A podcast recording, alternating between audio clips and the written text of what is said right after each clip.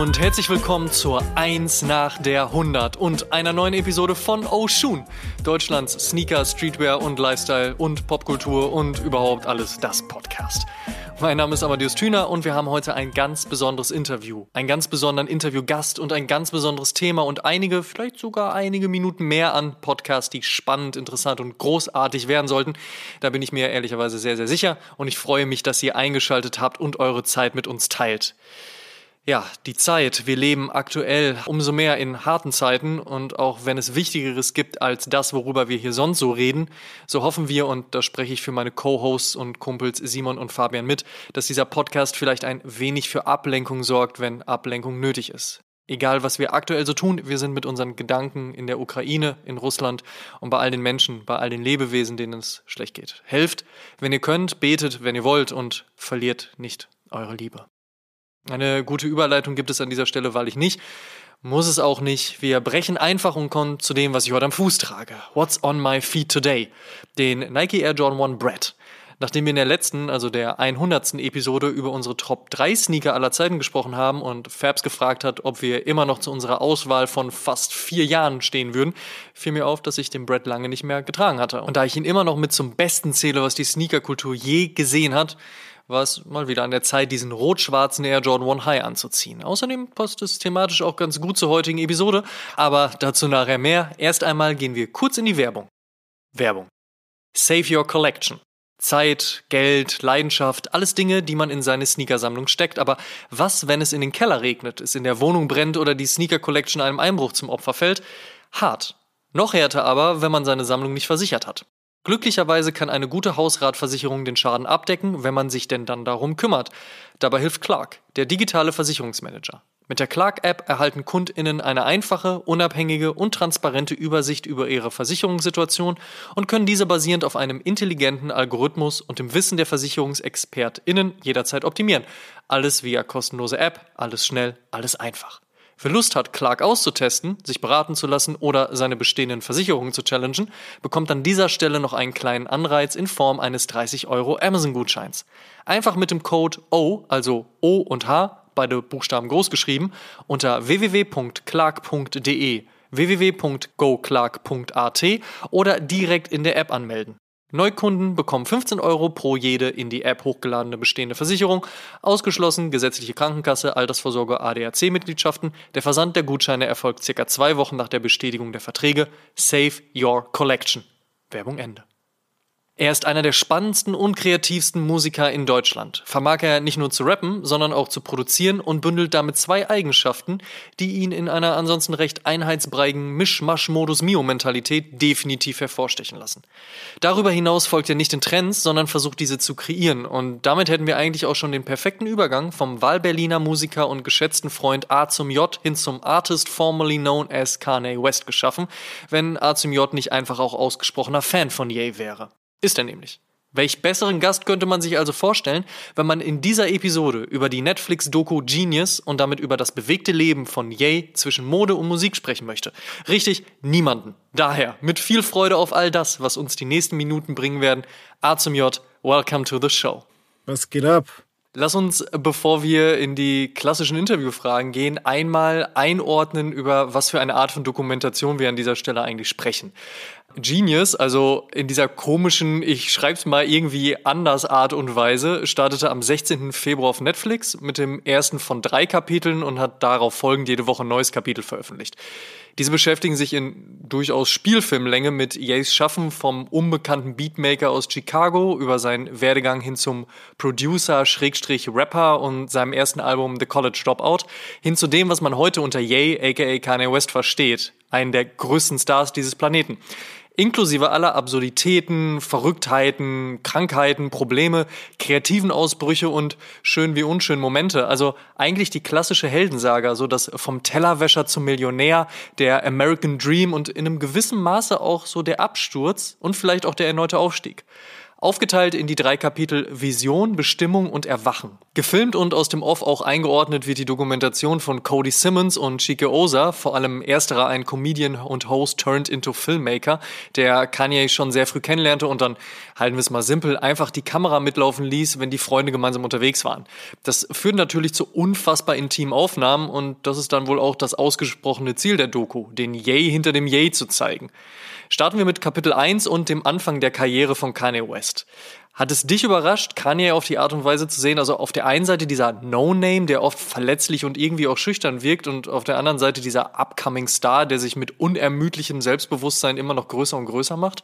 Nee, das hat mich also insofern nicht überrascht, weil ich finde, was Verletzliches hat Kanye schon immer an sich gehabt und gezeigt. Also das, was ich auch an ihm schätze mit den ganzen Ups und Downs, ähm, ist, dass es einfach so ein Megastar ist, der aber durchaus menschlich immer irgendwie wirkt. Natürlich müssen wir einfach vor Augen halten, dass Kanye ne, in dem Sinne seine Menschlichkeit ist einfach lebt von unglaublichen Extremen, ne? also auch äh, natürlich wahrscheinlich auch aufgrund der äh, bipolaren Erkrankung so. Ähm, ist es aber einfach etwas, was immer irgendwie, was ich immer eher gut fand, dass der auch immer so ehrlich war und ähm, einfach ja seine Gedanken echt immer einfach ja hat freien Lauf lassen, so, weil ich finde, dass gerade bei Megastars ja echt immer weniger ähm, stattfindet eigentlich. Ne? Da sitzt ja immer ein Riesenteam dahinter an Management, Agenten, bla, die einem sagen, das darfst du nicht sagen, das kannst du nicht tun, bla bla bla. Und Kanye hat sich ja förmlich dagegen gesträubt, eben sich etwas sagen zu lassen, was er nicht sagen darf und so. Ne? Ich meine, wenn du jetzt so etwas wie so jemanden wie Jay-Z anguckst, sein Big Brother so, der hat ja noch nie irgendwie ist er wirklich daneben getreten. Bis auf diese eine Nummer da irgendwann mal, dass er da im Fahrstuhl von seiner äh, Schwägerin äh, verkloppt wurde. Gab es ja eigentlich selten von Jay-Z mal so einen Moment der Schwäche oder sowas, weißt du? Also im Vergleich zumindest definitiv. Im Vergleich nicht, auf jeden Fall, genau. Ja, da würde ich dir recht geben. Deswegen hat es mich nicht überrascht, weil, ey, ein Mensch hat seine Extreme, egal ob bipolare Krankheit oder nicht, ne? aber ein Mensch hat seine Ups und Downs und hat seine Momente der absoluten Schwäche, aber dann auch eben die Momente der absoluten des Selbstbewusstseins und Selbstsicherheit und bla.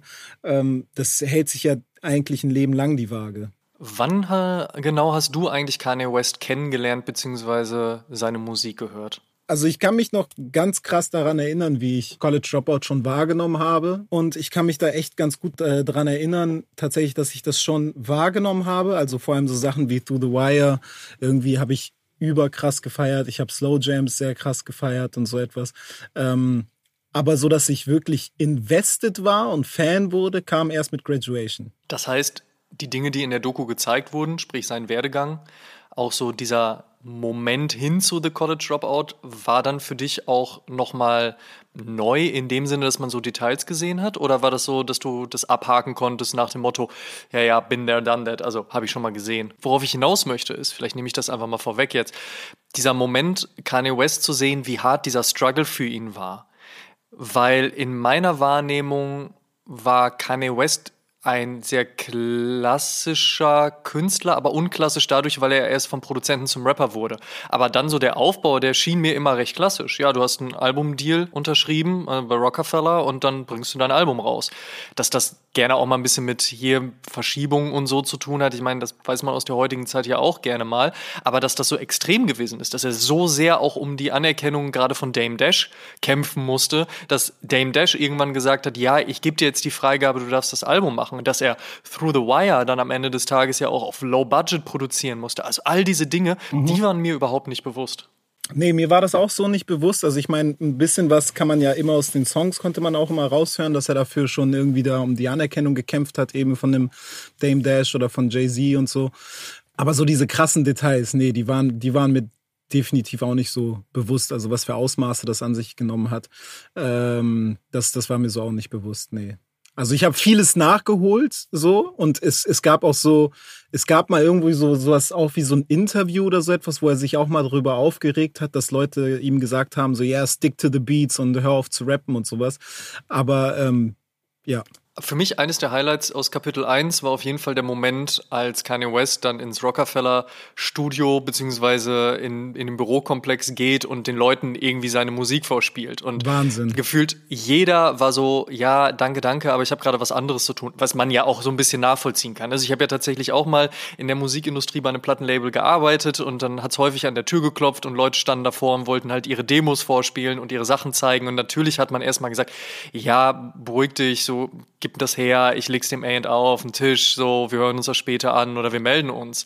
Das heißt, natürlich war Kanye West nicht der Kanye West, der er heute ist. Das ist vollkommen nachvollziehbar. Aber es ist schon mal noch der andere Moment, denn eigentlich gab's ja diesen Vertrag schon mindestens die Connection, weil er ja als mehr oder weniger Haus- und Hofproduzent für Rockefeller unterwegs war. Ja, klar. Dann steht er da in diesen Büroräumlichkeiten und spielt seine Songs vor.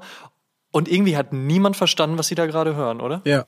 Also ich finde, ich finde, das ist auch so eigentlich die krasseste Szene in der ganzen Doku, ähm, wie er wirklich in dieses Büro reingeht und so der Buchhaltung erstmal All Falls Down vorrappt. So, weiß ich meine, das muss man sich mal vor Augen halten. Das ist fucking Kanye West. Natürlich jetzt irgendwie knapp 20 Jahre später ähm, bist du so, ja, also wenn er mir das vorgerappt hätte, äh, hätte ich sofort gesagt, das ist ein Hit, das ist krass und bla, ne? So, weil wir wissen, Klar, dass es ein. Hit wurde. Direkt hier, nimm das Geld und mach fünf Alben hintereinander, gar kein Problem. Genau. Aber das ist so, ich, ich finde diesen Moment so Wahnsinn, weil wie du schon sagst, der war da ja einfach schon, der hat schon Blueprint gemacht und so, ne? Von nicht irgendjemandem von diesem Label, sondern von dem Zugpferd, von Jay-Z, weißt du, so. Und dass, dass, dass dem so da nicht zugehört wird in dem Sinne, ist natürlich irgendwo auch nachvollziehbar, klar, wie du schon gesagt hast. Aber andererseits ist es auch einfach irre. So. Total. Weißt du? Ich finde eine andere sehr, sehr wichtige Szene, die sich natürlich durch die gesamte Dokumentation zieht, aber auch in Kapitel 1 schon zum Ende hin ähm, stark aufgebaut wird, ist ja die Connection zu seiner dann 2007 verstorbenen Mutter Donda. Das ist zwar natürlich immer bekannt gewesen, dass da ein sehr enges Verhältnis herrscht. Sie war ja auch äh, sein Manager, dann natürlich das Album, was er nach ihr benannt hat, jetzt auch das zweite, was er nach ihr benannt hat, die Clothing Line, die er mal eine gewisse Zeit hatte, äh, die Kreativagentur, in der auch Virgil Abloh mitgearbeitet hat, die ja auch Donda hieß und natürlich der Song Hey Mama. Was ich aber krass finde, ist einfach die, zum einen dieses inspirierende Gespräch am Essenstisch, wo man so diesen Moment hat, Kanye West, der Sohn, der irgendwie so mit Rückschlägen zu arbeiten hat, aber vielleicht so den einen oder anderen Erfolg schon hat, der von sich weiß, ich werde ein unfassbarer Star, aber irgendwie weiß es noch niemand anderes. Der sitzt bei Mama und Mama erklärt ihm erstmal so ein bisschen was, auch diese Erzählung, dieses, dieses Gleichnis über den Riesen, der sich selbst nicht im Spiegel sehen kann und so weiter, bis dann hin zu diesem Moment, und das wird in Kapitel 3 gezeigt, in dem Kanye West und Mama Donda halt gemeinsam Hey Mama rappen, was Oh ich ja. unfassbar krass fand und das hat mich auch tatsächlich sehr zu Tränen gerührt. Wie ging Ja. es dir mit diesen Szenen? Ey, ich konnte dazu tatsächlich wahnsinnig relaten irgendwie, weil bei mir so meine Mutter auch immer die Person war und ist, die unglaublich an, an mich einfach geglaubt hat, so von Anfang an, die immer nur gesagt hat, bitte mach, mach dein Abitur, aber der Rest ist mir egal. So, du, du kannst dann weitermachen mit deiner Mucke und was weiß ich.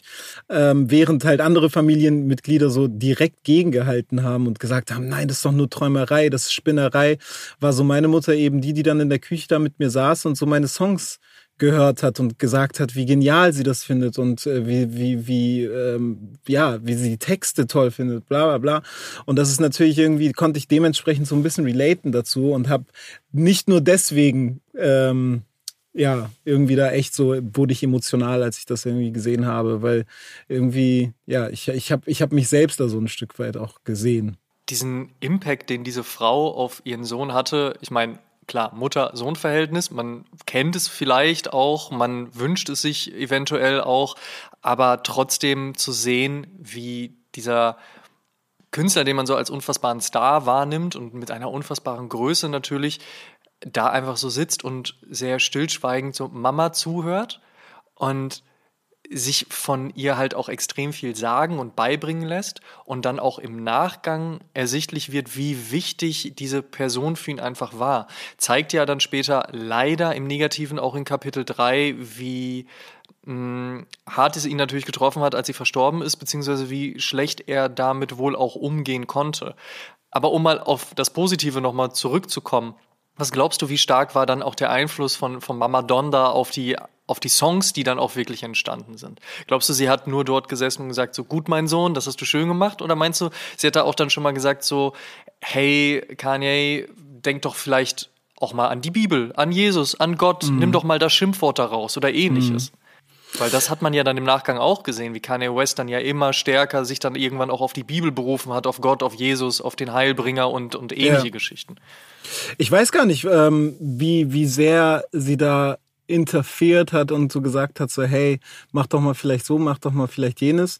Ähm, ich glaube, dass sie sehr viel darüber gesprochen haben und ich glaube, dass auch in der Musik Kanye eigentlich echt immer zu, ja, 100 Prozent einfach ehrlich das gesagt hat, was er fühlt und was er denkt. Und ich glaube, insofern hat sie ihn einfach nur bestärkt darin, genau das zu tun und genau so weiterzumachen. Und egal, was er sagt, ähm, und was er fühlt, eben das aufs Blatt zu bringen. Ich glaube, was sie ihm eher immer wieder vor Augen gehalten hat, ist so genau das, was sie mit diesem Riesengleichnis gebracht hat, ne, mit dieser Metapher, äh, in diesen Momenten, wenn Kanye zu sehr irgendwie sich gefühlt hat und einfach zu sehr davon gesprochen hat, andauernd, dass er ein Genie ist und bla, dass sie da gesagt hat, so, hey, der, das Genie sagt nicht von sich selber, es ist ein Genie, ne? So, sondern das sagen andere über dich nach dem Motto, was ja auch eine Szene ist, die später vorkam, war das Rhymefest oder so, mit dem er da saß, der es ihm gesagt hat.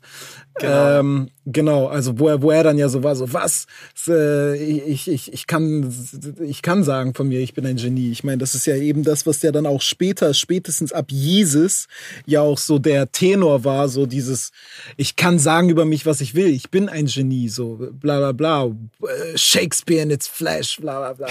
So, weißt du? äh, genau. Das ist auch ein ganz spannender Punkt zu sehen, wie diese Entwicklung vonstatten geht. Ich glaube, vielen Leuten, die Kanye West heute eher negativ auffassen, die dann diese Doku schauen. Ich könnte mir vorstellen, dass bei denen sich auch ein bisschen die Augen öffnen, dahingehend, dass man halt eben nicht denkt, so, yo, Kanye West kam auf die Welt und, und er war Gott gleich oder hat sich mindestens als einer gefühlt, sondern er ist durch so viel durchgegangen und hat sich durch so viel durchkämpfen müssen, dass er für sich am Ende dann beschlossen hat, nee, jetzt bin ich aber an diesem Punkt, wo ich mir dieses Ego auch rausnehmen darf. Ob das alles das rechtfertigt, was er auch anno 2022 jetzt veranstaltet, das sei mal dahingestellt. Aber mindestens zu diesem Punkt habe ich auch auf jeden Fall durch Kapitel 1 Kanye West auch sehr, sehr menschlich wahrgenommen. Voll. Also ich muss auch sagen, natürlich ist das eine, einfach ein, eine Absurdität an Person, aber im Endeffekt fand ich ihn irgendwie auf eine merkwürdige Art und Weise immer relativ nachvollziehbar. So, also nicht unbedingt mit so manchen Dingen, die er getan hat und Aussagen. Also jetzt sprich natürlich Make America Great Again, Donald Trump, äh, Slavery äh, sounds like a choice to me, was er auch gesagt hat und bla bla bla das ist, das, das sind natürlich alles Sachen, die ich in dem Sinne nicht nachvollziehbar finde, ne? Aber so dieses, diese, diese, vor allem so diese Jesus-Zeit, um ehrlich zu sein, wo er da wirklich so saß und einfach so überzeugt von sich selber war, so, I just told you I thought I was a God, weißt du? Das sind alles Sachen, die sind natürlich wahnsinnig extrem. Aber ich kenne selbst den Moment, wenn du einfach mal da sitzt und irgendetwas machst, was du selber so krass feierst und und, und genial findest und dann aber versuchst, irgendwie durch genau diese, diese, diese Norm der Gesellschaft, die einem gegeben wird, dich immer selber runterzuspielen, immer humble zu bleiben, immer so, ach echt, findest du es wirklich gut, was ich gemacht habe? Ähm, da bin ich auch lange durchgegangen, dass ich gedacht habe, ich muss so sein. Und ich sitze natürlich jetzt nicht in Interviews und spreche von mir äh, und sage, ich, ich bin ein Gott oder ich bin ein Genie oder was weiß ich. Aber um ehrlich zu sein, habe ich mich auch davon ein bisschen abgewandt, dieses dauernde Fishing for Compliments äh, zu betreiben, weißt du? Und insofern finde ich vieles da auch einfach nachvollziehbar, dass seine Selbstsicherheit vielleicht nicht mal unbedingt nur durch den Erfolg und das Geld und was weiß ich kam, weil diese Selbstsicherheit hat er ja von Anfang an irgendwie gehabt, sondern diese aber vielleicht durch den steigenden Erfolg einfach mehr auszuleben, weißt du? Mhm. Ja. Ein bisschen Selbstbestätigung oder anders gesagt, ein bisschen Bestätigung gab es natürlich dann auch im Laufe seiner Zeit und dann auch eben in der Dokumentation gezeigt von außen. Man sieht da vor allen Dingen auch diesen Moment, wo er mit Jay-Z im Studio ist, um sich auch so ein bisschen die Absolution zu holen, dass der große Bruder sagt, ja, mein Sohn, äh, oder dann Bruder in dem Fall, du darfst rappen. rappen. Ja. Genau, das ist schon vollkommen in Ordnung. Komm, hier, ein 16er gebe ich dir mal. Dann haben wir den Moment äh, mit Ludacris auch. Man hat den Moment auch mit Pharrell Williams, auf den möchte ich gleich zu sprechen kommen. Ähm, aber in Kapitel 2, in dem wir uns ja jetzt befinden, startet diese ganze Erzählgeschichte dann mit der Produktion von Ye's erstem Album The College Dropout. Mal ganz persönlich gefragt, was ist denn eigentlich dein Fave-Song der Platte? Ähm, okay, jetzt ganz spontan Breathe In, Breathe Out mit Ludacris, mhm, mh. ähm, weil ich, ich finde diesen Beat so krass und auch ich habe ich weiß nicht wie es dir erging aber ich habe wirklich College Dropout sehr viel gepumpt nach der Doku auf so. jeden Fall, direkt. Ja, ja, Ey, ja, ja, ging mir ganz genauso. Sofort, ne? Also wirklich irgendwie, ja. man, man hat wieder diese Flashbacks gehabt und so. Und ich wollte auch so ein bisschen für mich einordnen, wie ist das Album gealtert, ne? Weil genau das ist, genau so ist es mir auch gegangen. Ja, auch genau mit dem Gedankengang bin ich dann auch rangegangen, habe das Album nochmal gehört.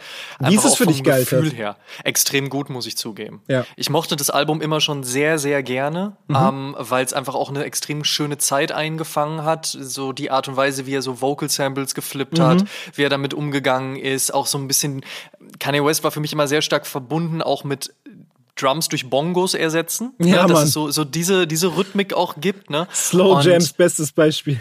Wahnsinnig gut. Ähm, ja, glaube ich doch auch eigentlich ein Song, der fürs Twister-Album gedacht war, der dann aber so gut funktioniert hat, dass Kanye West den auch mit auf sein Album genommen hat, meine ah, okay. ich. Ne? Weiß irgendwie, so ein Deal, irgendwie so ein Deal gab's das. Weil ich glaube, das war original eigentlich eine Twister-Single und Kanye West hat gesagt, so, näher, ja, ich die aber auch haben. Irgendwie so ein Deal gab's da, glaube ich. Ja. Aber so oder so, für mich ist das Album sehr gut gealtert. Ähm, ich finde es immer noch extrem extrem spannend, sich Through the Wire anzuhören mit wow, dieser Hintergrundgeschichte, Wahnsinn. dass er den Song wirklich halt im Endeffekt mit verdrahtetem Kiefer, beziehungsweise kurz danach dann aufgenommen hat und, und auch wie er dieses Storytelling umsetzt, wie es trotzdem so ein bisschen, wie soll ich sagen, braggalicious ist. Das ist ja auch so ein Part, den, den Kid Cudi dann in Kapitel 3 auch anmerkt, wo sie Kids See Ghost aufnehmen, yeah. wo Cudi dann sagt so, ey, ich find's cool, dass du jetzt mal endlich über Ängste, Depressionen und ähnliches Raps, weil dazu kann ich relaten. Wenn du jetzt anfangen würdest rumzuprollen, so da wäre ich halt raus, das könnte ich, ich, nicht. Raus, ja. So und das konnte er schon immer gut, aber ohne krass asozial zu wirken oder auch ohne jetzt da eine Wertung reinzulegen, was asozial meint, aber auch ohne zu sehr Straße zu wirken, weil wir haben natürlich College Dropout auch in einer Zeit, wo beispielsweise ein 50 Cent sehr groß geworden ist. Ja, yeah, Das genau. heißt also, der Fokus war ja sehr stark im, im amerikanischen Hip-Hop eigentlich schon auf Straße, auf Gangster-Rap und Kanye West war ja nie Straße und nie Gangster, ähm, er hat also eben so ein bisschen diese Mittelschicht, wenn man jetzt in, diesen, ne, in diesem Bild bleiben möchte, aber so ein bisschen die Mittelschicht bedient und war da für mich persönlich auch sehr nachvollziehbar. Lange Rede, kurzer Sinn, es ist sehr gut gealtert. Mhm. Ja, voll. Also, wo du auch gerade so To the Wire nennst irgendwie. Ich, ich, ich liebe ja so diese, diese Kanye-Art anzugeben auf so eine, ja, fast schon sympathische Art und Weise und so mit so einem Augenzwinkern, aber jetzt auch, ne, nicht mit so einem Wortwitz. Ich, der hat ja so in der Hook, redet der ja immer nur so, da, so über diese Hook und sagt dann ja irgendwie bei, bei To the Wire, glaube ich, in der zweiten Hook irgendwie so, yeah, when the doctor told me, uh, blah, blah, blah, um, I, I, was going to have uh, a, a, plate on my chin my whole life. Um, yeah, I said, uh, don't you think I didn't realize I'll never make it on the plane again? Blah, blah, blah. It's bad enough I got all this jewelry on. weißt du, so.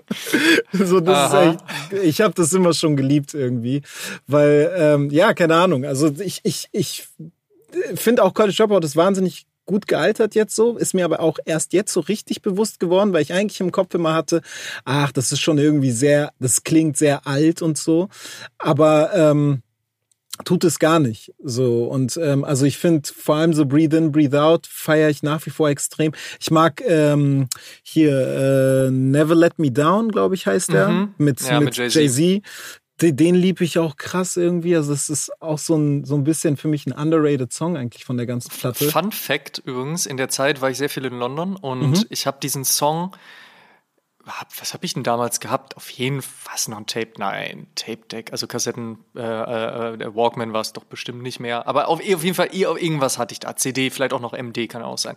Und da war dieser Song drauf und ich wusste einfach nicht genau, wie er heißt und habe ihn dann jahrelang mehr oder weniger gesucht. Klingt jetzt sehr extrem, weil ich hätte einfach das Album einmal durchhören müssen so. Aber mir ist es irgendwann klar geworden, dass das der Song war, den ich ja so gerne, gerne in London gehört habe und da diese Verbindung auch zu haben. Und immer wenn ich diesen Song höre, und das ist das Schöne auch an Musik, finde ich, fühle ich mich zurückversetzt an morgens um 5.30 Uhr im Bus von London Central zum Flughafen und alle sind total müde und im Sack und ich sitze da so und ich war halt auch alleine unterwegs, ähm, also bin alleine gereist und habe dann diesen Song gehört, habe es komplett gefühlt, weil dieser Beat einen so mitnimmt, der JC-Part yeah. ist gut, Kanye versucht halt auf dieses Level zu kommen.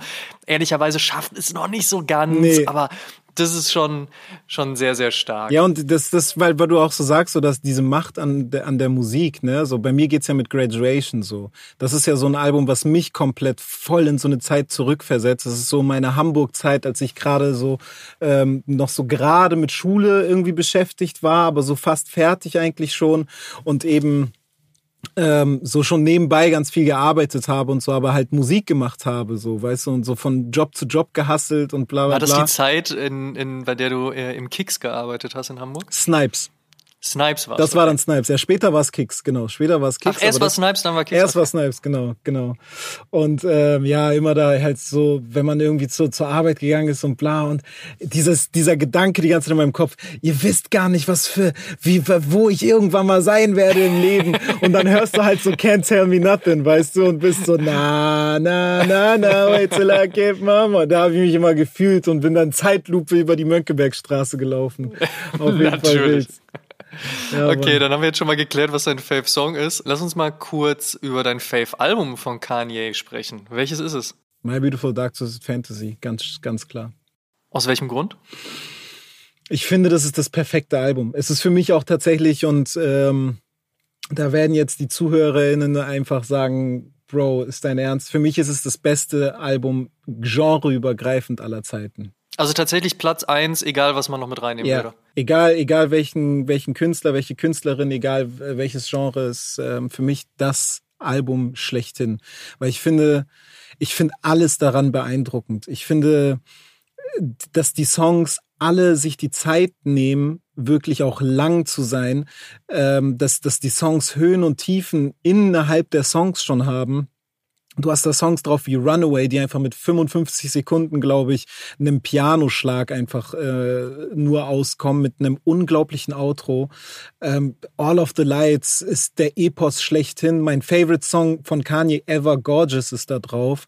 Also wirklich, ich, ähm, dieses Album ist für mich bedeutet die Welt. Ich finde, das ist unglaublich, dieses Album. So von vorn bis hinten. Wenn wir dann schon mal dabei sind, lass uns nochmal echt wirklich kurzen Abriss der Diskografie machen. Also machen wir so Bitte. dieses Klassik Klassiker-Ding von 0 bis 10 Punkten. Ja, okay. was würdest du von 0 bis 10 Punkten in folgenden Alben geben? Wir gehen natürlich chronologisch durch und fangen mit The College Dropout an.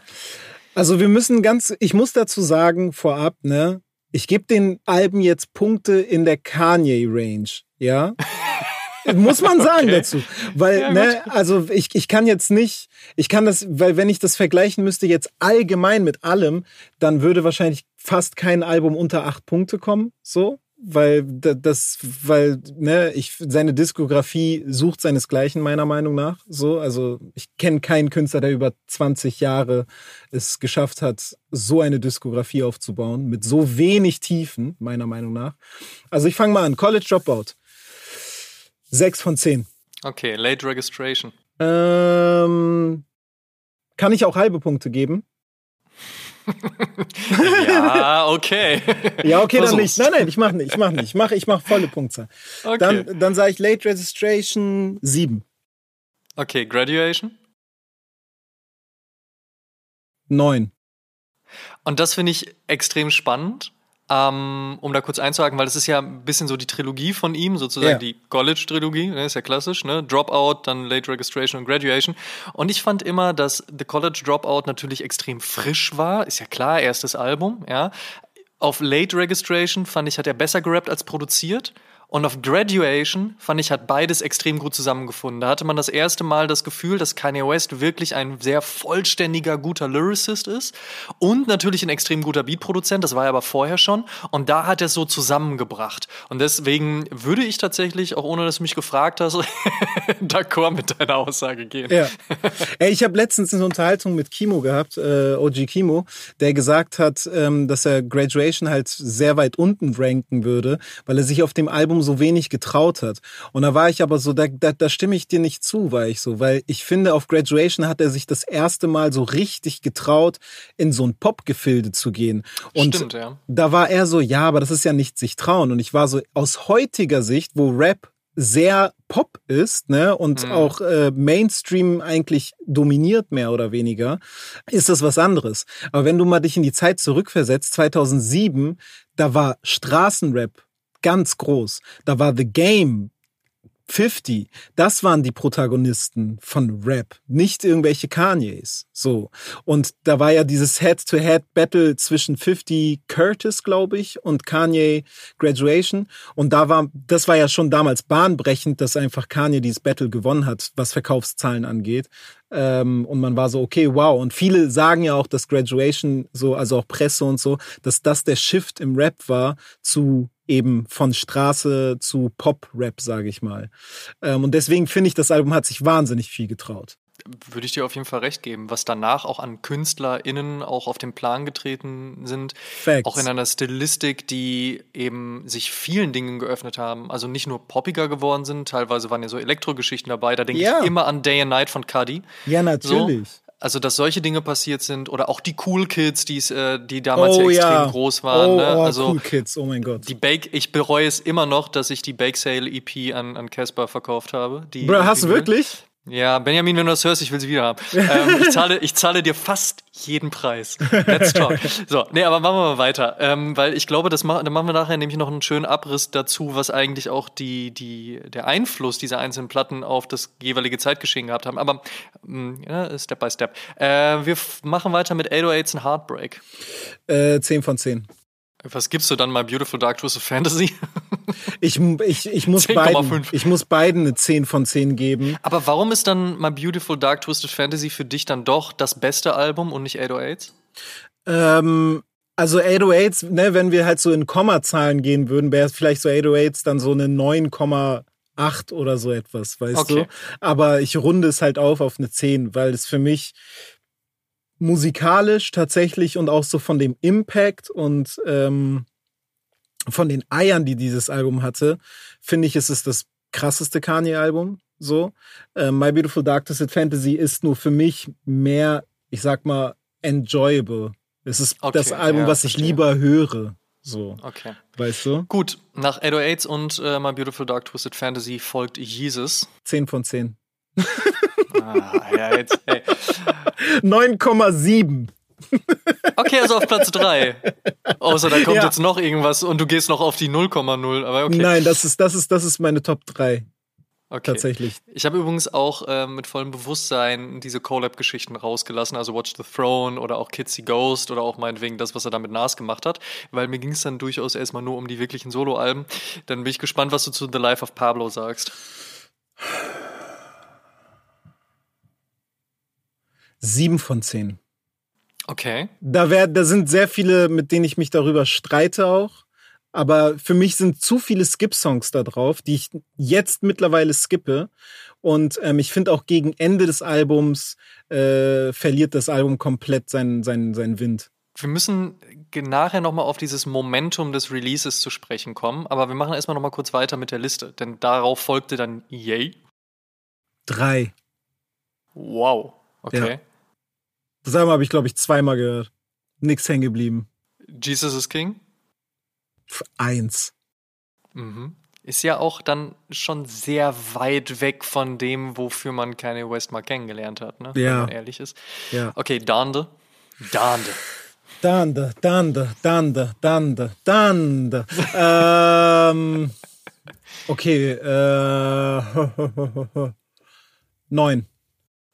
Und fairerweise lasse ich Downer 2 jetzt raus, weil eigentlich ja noch nicht so richtig veröffentlicht, nee. dann doch veröffentlicht, irgendwie aber auch noch nicht fertig, wobei das ja auch so ein, so ein Yay-Spleen dann geworden ist, Sachen einfach zwischendurch weiterzubauen. Aber das würde mich an der Stelle auch mal interessieren. Wie findest du es denn eigentlich aus Musiker, aus Künstlersicht, dass ein Kanye West beschlossen hat, eigentlich sind die Songs, auch wenn sie als Album stehen, nie wirklich fertig und ich baue immer noch mal dran rum und drei Wochen später gibt es dann noch mal ein Update und dann fehlt da wieder ein 16er, da kommt einer dazu und irgendwie ist dieses Album weiterhin Work in Progress?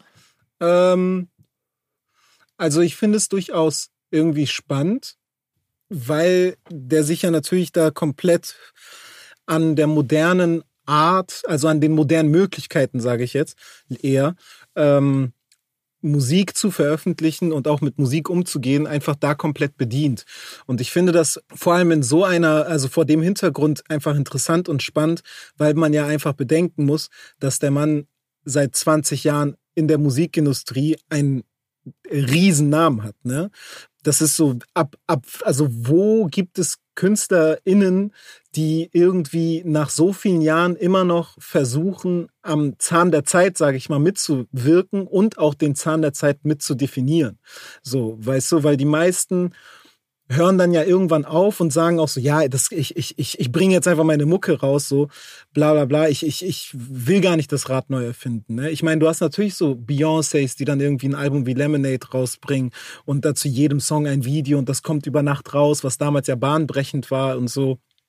Ne? Aber die meisten, muss man sagen, werden ja, was heißt lazy? Aber es ist so, die lassen sich da nicht mehr groß was einfallen. Insofern finde ich das spannend, aber gleichzeitig natürlich als Konsument finde ich das irgendwie auch nervig.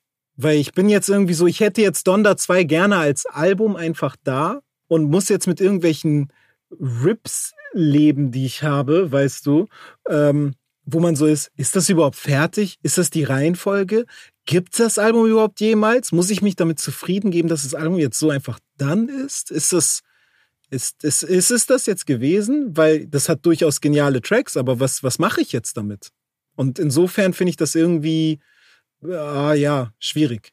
I will be the best dressed rapper alive. Ähm, Ye trägt Polo und Bärchenrucksack auf dem Weg zu The College Dropout und verändert sich dann über die Jahre hinweg echt von einmal links bis rechts rüber und dann quer wieder zurück und prägt gewisse Stile, bringt Sneaker äh, in den Hype und dann auch raus. Welcher Style Kanye hat dir in all den Jahren denn eigentlich am besten gefallen? Boah, schwere Frage. Schwere Frage, weil ich finde, lass mich mal so ein bisschen nebenbei gucken und so ein bisschen. Also es gibt so Outfits, die mir direkt einfallen. Zum Beispiel. So, ich habe ja sein Coachella 2011 Auftritt, glaube ich, war das. Das war zu My Beautiful Dark Twisted Fantasy. Das Outfit habe ich geliebt. Das war so ein, das, das war so ein buntes Celine-Hemd. Ähm, sehr weit geöffnet, ultra viele Ketten drunter, so äh, so eine hellblaue Jeans, ähm, ich glaube schwarze Sneaker, wo ich aber jetzt nicht weiß, was für welche Sneaker das waren. Ähm, auf jeden Fall so High Tops das Outfit habe ich einfach ultra geliebt. Also dieses Hemd war auch einfach unglaublich. Aber welcher Kanye mir am liebsten gefallen? Ich mochte ja tatsächlich den 808s and Heartbreak Style sehr gerne. Also den Anzug Kanye. Aber ja nicht nur den, also der, der hatte natürlich auch diesen Anzug an, ähm, den ich auch unfassbar dope fand. Aber ich mochte auch so, der hat, ähm, der hat ja so eine so eine Klamottenlinie da entworfen schon, die aber nie rauskam. Die hieß Pastel. Mhm, genau. Da gab es immer nur so vereinzelte Teile, die mal das Licht der Welt erblickt haben, aber genau. eigentlich war es kein richtiger Release. Genau, und da hatte er ja. diese blaue College-Jacke. So diese blaue Varsity-Jacket, die war unfassbar, Digga. Die ist wirklich, wow. Also die fand ich so krass. Und das kam ja zu der Zeit, war das, äh, äh war das auch so Teil des Styles. Und es, es gibt auch so dieses eine Bild, oh, mit wem chillt er da? Da sind so an, fünf andere Dudes. Das hast du auch irgendwann letztens mal gepostet auf Twitter. So. Ah, als die zusammen zur Pariser Fashion Week geflogen sind mit, ähm, mit Don C, mit Virgil ja. Abloh und so. Genau. Und dieses ja, Outfit ja. auch, was er da anhat zum Beispiel. Also ich mochte die 808s Heartbreak Era irgendwie so vom Stil her, glaube ich, mit am meisten. Ich konnte nichts anfangen tatsächlich mit diesem ganzen Graduation Style, mit den Shutter Shades und bla bla bla. Das war mir irgendwie ein bisschen zu doof. So, also auch diese Shutter Shades sind ja auch ganz schnell so Malle-Urlaub-Accessoires geworden. Total. Ja, weißt du, was ich meine? Das, ja, das, das war so, so, wow, okay, ey, woher warum tragt ihr die denn jetzt auf einmal? Ja, weil ähm, Stronger einfach so ein krasser Song war. Ja, weil Stronger ja auch ein unglaublicher Hit war. Ich mochte auch die Yeezus-Era sehr gerne, auch wenn ich ja mit Ripped Jeans nie groß was anfangen konnte. Aber ich mochte da tatsächlich den Yeezus-Style auch krass gerne mit den Bomberjacken, dieses Yeezus-Merch drunter, das sah überkrass aus und so. Aber eigentlich sogar noch einen Schritt davor, und da wären wir ja bei Watch the Throne, mhm. wie Kanye West es dann geschafft hat, gefühlt zwei Jahre lang die gesamte Rap-Generation damit zu prägen prägen, beziehungsweise so weit gegangen ist, dass halt ein Shindy das eins zu eins in Deutschland kopiert hat, was wiederum dann in Deutschland dann jeder nachgemacht hat. Also wirklich die Rip Jeans, die Yeezys, egal ob Running oder dann auch eher High Top, ne? Wenn es dann nicht ein Yeezy sein äh, konnte, dann war es halt irgendwie ein Jordan. Äh, dann mit diesen Oversize Jacken, Pullis, äh, Shirts, so, also diese Stilistik, die war schon sehr beeindruckend. Plus Kanye West hat es auch geschafft, dass, mm, dass auch Lederhosen tatsächlich eine Zeit lang sehr Bro. im Trend waren. Das I war auch leather, sehr beeindruckend. I, I, brought the leather jogging, jogging pants to Fendi. Bla bla bla. Ey, wild. Ey, also äh. die, die Era mochte ich tatsächlich auch irgendwie, aber ich konnte sie selber natürlich nicht rocken, so. Ich fand das irgendwie ein bisschen zu, das, das schreit so nach Superstar, aber das, das, das finde ich insofern, fand ich das trotzdem irgendwie interessant und nice. Ähm, aber ich glaube, so mein Favorite, meine Favorite Era würde ich, glaube ich, jetzt Ado jetzt ein Heartbreak so spontan sagen. Was es dann ja gab, und da habe ich ja eben schon kurz den, den Teaser für gesetzt, als wir über die Platten gesprochen haben, was ja bei Yay, beziehungsweise eigentlich bei The Love of Pablo schon angefangen hat, war ja dieses, ich präsentiere mein Album in Form einer Listening Session, die in einem Stadion stattfindet, wo alle dabei sein können, wo es einen Livestream gibt. Und ich koppel das einfach an den Release einer Klamottenlinie. Bei The Love of Pablo war es dann natürlich der Release seiner ähm, ersten Linie mit Adidas, also Jesus zusammen halt als Yeezy, dann in der Konstellation. Und wenn ich mich recht entsinne, waren wir beide im Kino und haben uns yeah. tatsächlich diesen Livestream gegeben. Ja, absolut. Wenn man sich daran erinnert, ein riesiges Spektakel, will ich meinen, oder? Ja, ja, klar. Also, ne, es war natürlich ein Riesenspektakel, aber ich glaube, es hat dich genauso verwirrt wie mich, also während man da saß. Ja, darauf wäre ich dann äh, jetzt zu sprechen gekommen. Definitiv. Man saß und hat sich gefragt, was, was gucke ich mir da gerade eigentlich an? Ist es genau. eine Kunstinstallation? Ne? Also dieses hochgesetzte, diese hochgesetzten Runways, die es aber eigentlich gar nicht gab, weil eigentlich standen und saßen die Leute ja nur und teilweise durften sie, glaube ich, gar nicht sitzen, haben das aber gemacht, so wie Playboy Carti war es doch, glaube ich. Nee, Liliardi war das, ne? Der sich einfach hingesetzt hat. Mhm. So, so die Nummer. Dann aber auch ein, hier sind meine Klamotten, ihr könnt euch das jetzt angucken. Uh, okay, spannend, sehr viel Erdtöne, hat aber dann im Nachgang wirklich drei, vier, wenn nicht eigentlich sogar noch bis jetzt Saisons das Ganze durchgeprägt, dass Erdtöne auf jeden Fall so ein Ding sind. Mhm. Und dann aber so ein Kanye West, der da irgendwie auch ein bisschen Musik macht, mhm. spielt, zeigt, aber also ganz klar sind dann Dinge auch nicht. Und ich kann mich auf jeden Fall sehr gut daran erinnern, genau, dass die Leute teilweise auch im Kino, in, in Berlin im, im Kino, am, am, Alexanderplatz, aufgesprungen sind, ausgeflippt sind, weil irgendein Beat extrem reinkam oder ja. weil ein Verse geil war. Und dann teilweise aber auch ähnlich, wie du schon gesagt hast, verstörend. Äh, daneben saß man so, okay, was passiert jetzt? Was, ja, was voll. ist das jetzt? Also ne, spätestens ab dem Zeitpunkt, als er einfach so war, so zu Young Duck, so, ey, spiel du doch mal ein paar Songs. so, da war es dann so. Jetzt darf jeder mal okay. Buffets eröffnen. Ja, es war so ein bisschen wie so eine, also retrospektiv genial, weil ich eben so war, Bro, im Endeffekt ist das nichts anderes, wie das bei jetzt Künstlern meiner Größe stattfindet. Man hat ein Projekt fertig, äh, holt halt so seine ganzen Homies irgendwie und äh, sagt so, hey, komm, wir machen eine Listening Session. Wir hören uns das einmal alle zusammen an und dann, ey, ist vielleicht auch einer dabei, der macht auch Mucke und ist so, ey, Bro, ich zeig auch mal einen Song von mir noch und bla bla bla. Im Endeffekt ist es nichts anderes gewesen, nur halt vor einem Millionenpublikum. Ne? Ja, durchaus. So. Und insofern irgendwie spannend, dass auf dieses Level so eine Listening Session unter Homies auf äh, die Leinwand zu bringen, wortwörtlich. Ähm, aber im ersten Moment war ich schon so, wirklich? AUX-Kabel ins in Laptop und dann zeigst du einfach die Songs und that's it. Weil ich, ich ging da hin und war so, vielleicht spielt er die ja live und man guckt so ein live Das habe ich auch gedacht, ja, ja. Aber nein. Und durchgezogen hat sich das ja dann auch. Ich meine, gut, bei Jesus is King hat er dann ja diese Sunday Service Nummer gemacht, die ja irgendwie so ein bisschen als ja, nennen wir es Gottesdienst, Gospel, Chor-Geschichte auf seinem Grundstück angefangen hat und dann irgendwie zu so einer kleinen Tour wurde. Aber eigentlich hat er seit dem Zeitpunkt immer, äh, immer dieses, ich, ich bringe ein Album raus, ich habe eine riesige Release-Show daraus gemacht. Jetzt zuletzt zu so Donda 2, ähnlich wie bei Donda ja auch, Donda, äh, dieser Moment, dass man im, das Haus da halt hingestellt hat, nachgebaut aus seiner Kindheit und darum passierten dann Dinge wie so verschiedenste Charaktere aber auch da reinkamen, positiv wie durchaus auch strittig, siehe bei ähm, Marilyn Manson oder auch The Baby, die sich ähm, Vorwürfen ausgesetzt sehen, respektive halt eben auch äh, Dinge getan haben, die man durchaus verurteilen kann und wo man dann auch als ein Kanye West vielleicht nicht unbedingt sagen sollte, ey, wir sind jetzt Kumpels, komm doch mal vorbei für die Aufmerksamkeit oder was auch immer er sich dabei gedacht hat. Und das sind genau diese unnachvollziehbaren Momente, wo man Richtig, dann als genau. Kanye-Fan immer irgendwie sich rechtfertigen muss. So. Durchaus. Und Kanye West rechtfertigt sich auch in der Dokumentation, zwar in anderen Momenten, aber ja sehr gerne damit, dass er einfach sagen darf, was er sagen möchte, so mhm. und dass er aber auch sehr viel an Liebe glaubt und an das große Ganze und deswegen jeder Mensch trotzdem Liebe bekommen sollte, was per se irgendwie ein schöner Gedanke ist, aber wenn dann ein Marilyn Manson ähm, da aufläuft, der nicht wirklich dann, Liebe verteilt, so weißt du? Ja, genau, der hat also äh, schwierig, mindestens äh, äh, sehr kontrovers, was er da veranstaltet und auch aus meiner Sicht etwas, was komplett unnötig ist. Ja, absolut. Worauf ich hinaus wollte, war aber eigentlich der Punkt, wenn man sich dann heute auch diese Kanye West-Geschichten anguckt, dann hat das immer etwas damit zu tun, dass Kunst, Musik und Mode miteinander verschwimmen. Mhm. Ja. Und wenn man sich anschaut, was damals gerade so im, in seinem Sneaker-Game los war, dann hat man natürlich einen Kanye mit A Bathing Ape gehabt, man hatte einen Kanye mit Louis Vuitton, aber ehrlicherweise war nichts größer als Kanye mit Nike und Kanye mit Adidas. Bei Nike war Kanye der erste Non-Athlete, der einen eigenen Signature-Schuh bekam. Das ist ja nicht Ursus gewesen, das war komplett neu. Und bei Adidas konnte er sich dann komplett frei entfalten und auch eine Legacy kreieren, die es natürlich auch heute noch gibt. Mir fällt es ehrlicherweise sehr schwer zu entscheiden, ob ich das, was Kanye bei Nike gemacht hat, besser finde oder das, was er bei Adidas tut. Aber die Frage mal an dich.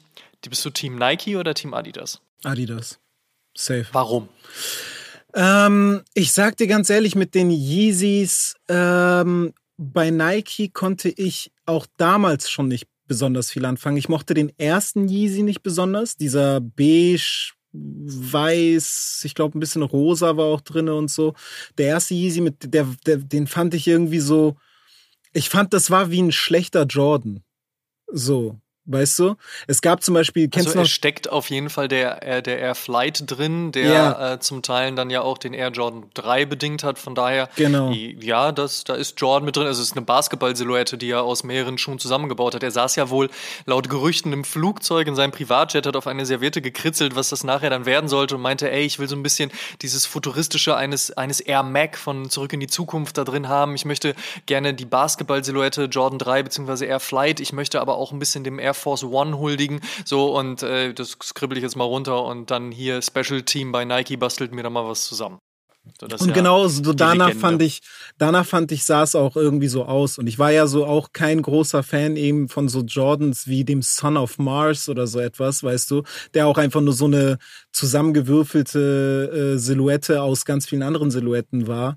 Der Spizike hat so durch Spike Lee irgendwie noch so ein bisschen Bonuspunkte, weißt du. Aber ich, ich, ich fand das irgendwie so, das hat mich nicht geschockt. Und ich fand jetzt auch der Yeezy 2, der dann rauskam, so, ähm, ich glaube, da gab es erstmal den Wolf Grey, wenn ich mich recht erinnere, und dann den schwarzen. Es gibt natürlich noch das legendäre Sample, ne, was er ja bei, bei den Awards getragen hat, wo genau. er dann genau. ja auf dem Boden kniete und, und äh, ne, so auch seiner dann verstorbenen Mutter äh, gedacht hat. Ähm, plus dann halt eben den legendären Red October, der ja einfach als Shock-Drop Twitter-Tweet, weiß ich nicht, Release. Den ich halt einfach, einfach im so Warenkorb hatte. Ist das so? Ja. Aber in deiner Größe oder in irgendeiner? Nee, in meiner Größe sogar. Weil ich habe das wirklich durch Zufall irgendwie auf Twitter gelesen. Ja, der ist draußen. Ich bin sofort auf Nike.de gegangen, habe mir den so in den Warenkorb gepackt und ich weiß nicht, ob wenn ich dann auf Kaufen gegangen wäre, ob ich den auch bekommen hätte, ne? Oder ob es gewesen wäre, so ja, der ist jetzt weg. So, ähm, aber ich hatte den im Warenkorb in meiner Größe und ähm, weißt du, weswegen ich mir den nicht gekauft habe? Erzählt. mein Gedanke war nicht, ich will den haben für mich, weil ich fand die Silhouette war auch nicht meins und diese All-Red-Sneaker-Sache, äh, es gibt genau, es, es gibt genau einen All-Red-Sneaker, der immer so mein Grail war. Das war der Jordan 5 Raging Bull. Das war immer so mein, boah, den will ich irgendwann mal haben. Aber sonst so All-Red-Sneaker fand ich immer irgendwie so, ja, womit ziehe ich das denn an? So, weißt du, ich fand das auch nie geil mit All Black und dann halt diese roten Sneaker am Ende. Ähm, und deswegen habe ich den gar nicht so für mich, wollte ich den kaufen, sondern ich war so, ey, wenn ich den verkaufe, kriege ich bestimmt scheiße viel Geld. Ich wollte wirklich das Reseller-Ding machen. Weißt du, das war mein Gedanke dahinter, weil ich habe nie geresellt in meinem Leben und da war ich einmal so, nee, das gibt so viel Geld, dass das nehme ich, nehme auch ich mit der Bitcoin-Gedanke. da bin ich dabei. Genau. Jetzt geht's los. Hey, so, okay. Kein Plan, was es ist, aber ich werde Geld damit verdienen können, eventuell. So, dann hatte ich den im Warenkorb und stupid ass wie ich bin, gehe ich in der Zeit aber so, ja, mal gucken, wo, wo so die anderen Yeezys gehandelt werden auf Ebay und so, weil ich weiß nicht, wie viel Geld ich bekommen werde, weil ich war zu dem Zeitpunkt mies broke. Ich war wirklich einfach pleite.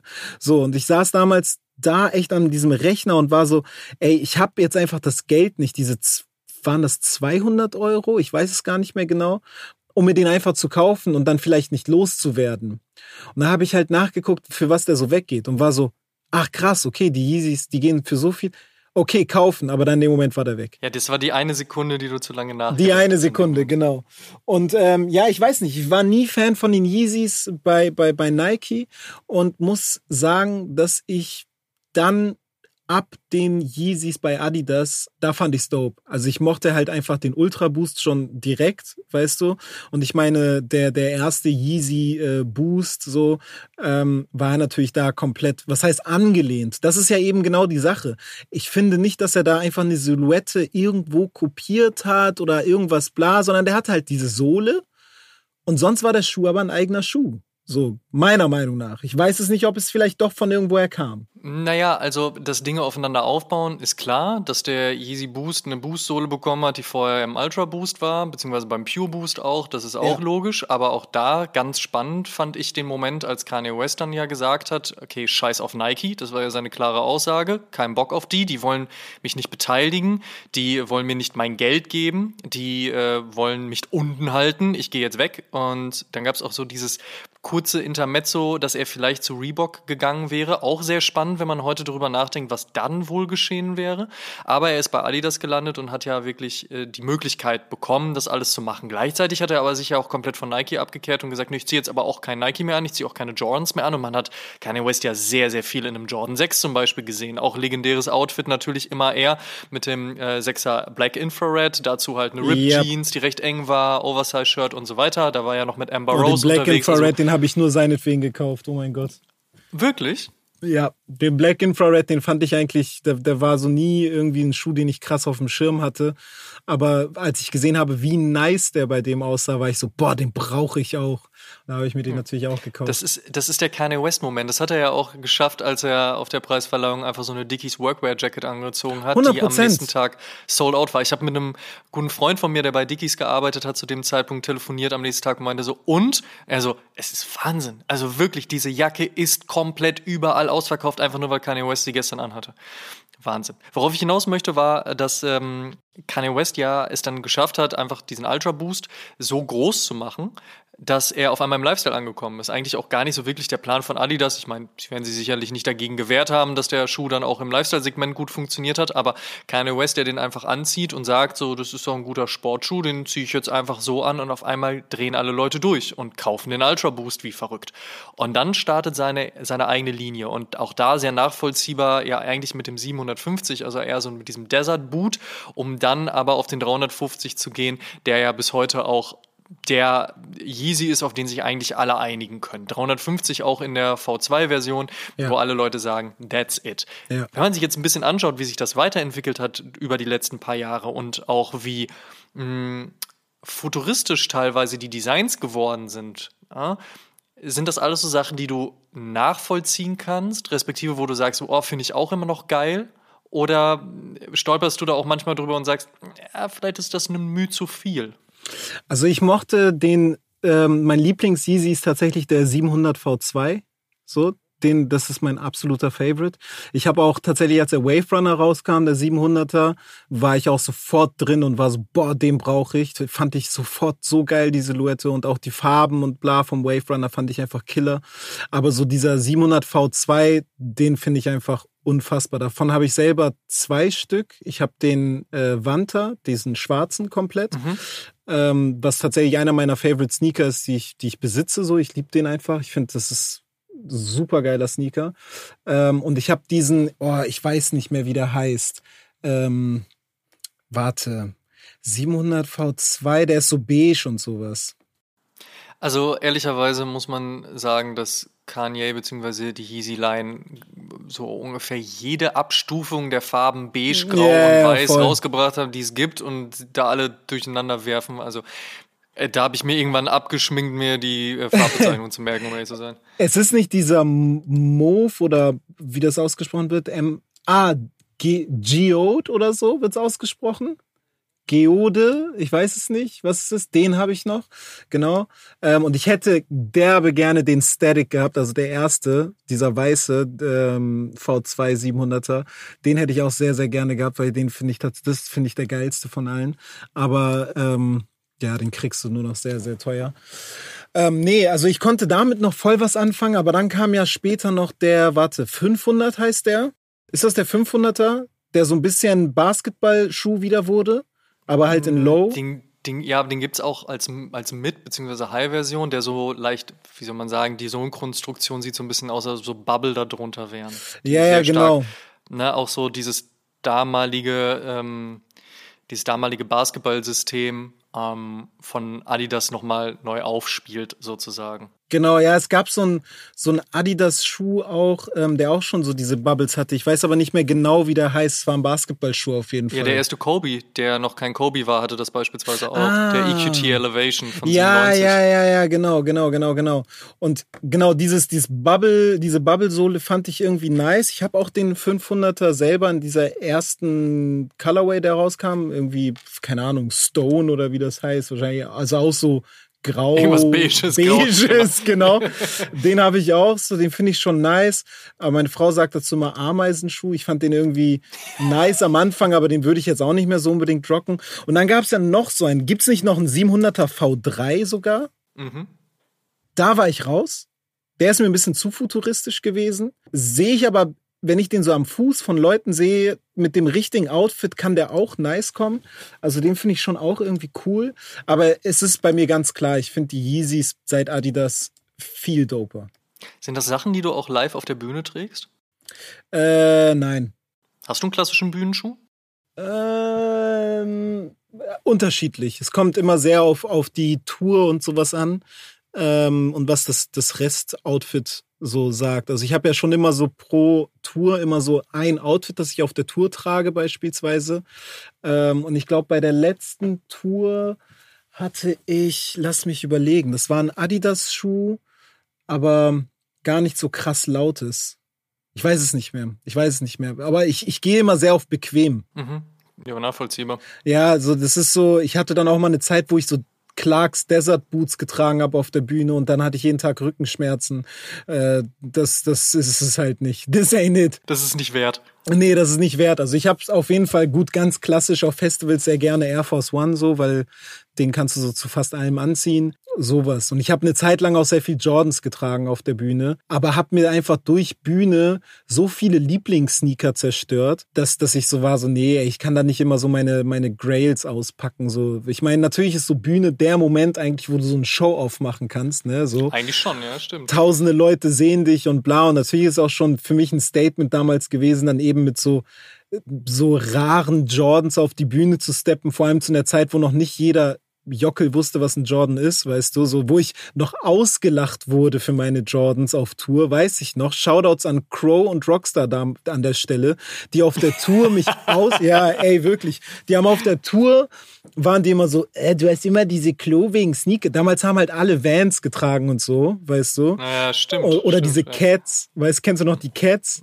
Ja, kenne ich noch. Ja, und dann war, war, war so echt im Backstage dann irgendwie nur so, so ja, Ellen trägt immer diese Mondschuhe und bla bla bla und immer so fette Jordans und so. Ja, ja, ja, ich sehe euch. Wer hat denn danach angefangen, hier die Sneaker, die Jordans zu sammeln, ja? Äh, Auge. Ja, history repeats itself. So, Sa sag mal, was ist denn deine, deine Kanye-Outfit-Era? Ähm, also wie gesagt, es fällt mir schwer zu sagen, ob ich Team Nike oder Team Adidas bin, weil ich schon den Air Yeezy 1 und Air Yeezy 2 inklusive Red October einfach als Momentum krass finde. Hast du Plus, einen? Nein, habe auch nie einen besessen. Mhm. Wobei es mal so Möglichkeiten für den Red October gegeben hätte, aber zu dem Zeitpunkt oder beziehungsweise auch heute keinen Schuh, den ich anziehen würde, weil auch All Red, ja, ich hatte mal so drei Minuten lang eine Phase, wo ich das geil fand, aber dann nicht mehr. Von daher würde ich mir den nicht tatsächlich nicht kaufen, um ihn zu tragen. Und damit tue ich mich sehr schwer, weil das mache ich, äh, Klammer auf eigentlich, Klammer zu, nicht. Dementsprechend habe ich das auch da, darauf verzichtet, wenn ich mir also heute einfach die Preise so Schuhe anschaue. zu kaufen, die du einfach nur wegpackst. So. Ja, das, das ist nicht so meins. Ich will die schon Ja. anziehen und ich weiß nicht, ob ich mich in einem Yeezy 2 Red October ehrlicherweise sehe. Nein. Von daher, Ich sehe nein. dich auch nicht, in, So ehrlich muss man sein an der Stelle. bin ich ganz ehrlich Ähm, zu dir, Bro. Ich muss aber sagen, auf der einen Seite fand ich schon dieses Polo Ralph Lauren Bärchenrucksack Ding irgendwie cool, weil das sowas wie, wie schon am Anfang gesagt, ne, seine Musik irgendwie sehr mittelständisch, also kein Gangster-Rap, aber auch nicht irgendwie so high prolific, irgendwie weiß ich nicht was. Ähm, passte dann irgendwie ganz gut, dass er das getragen hat. Ich Aber dann trotzdem aber, die fette Jesus Peace Chain. Ja, natürlich, aber das ist ja auch klar, wenn du bei Rockefeller signst, dass du auch diese Rockefeller-Chain bekommst und so. Das Ja, ist, ist natürlich los. Und dass du natürlich auch direkt zu Jacob the Jeweler gehen musst, um da Mhm. halt irgendwie, wie rappt der nochmal? Ich lasse da 250.000 und du Mhm. nur 2.500 und so. Ja, das ist natürlich auch vollkommen klar. Ähm, übrigens auch geile Szene, wie er sich halt den, den Benzer G-Wagon liefern lässt Oh von ja. diesem einen Typen, der dann noch sagt so, ich muss ihn dazu überreden, dass er sich den Maybach holt. Safe. So, Ey, klar. ihr, was mir auch krass aufgefallen ist, Kanye hat ja die ganze Zeit in der Doku, vor allem so zu dieser College Dropout Zeit, hat er die ganze Zeit diese goldene Rolex am Handgelenk gehabt. Mhm. Und dann hat er ja seinen Durchbruch gehabt und dann sieht man ja, glaube ich, in der zweiten Doku schon so diesen Anfang, okay, nach seiner Grammy-Speech, er arbeitet an Late Registration und so. Und dann siehst du ihn aber im Studio mit einer weißen G-Shock. Mhm. Und das finde ich, weißt du, das fand, finde ich geil, irgendwie so dieses, Diesen Bruch. ja, dieser Bruch, der hat die Kohle jetzt en masse, weißt du? Und auch den Erfolg und den Status, glaube ich, so sage ich mal, dass alle das auch so hinnehmen als, jo, der trägt halt eine Rolex. Klar, natürlich, weißt du?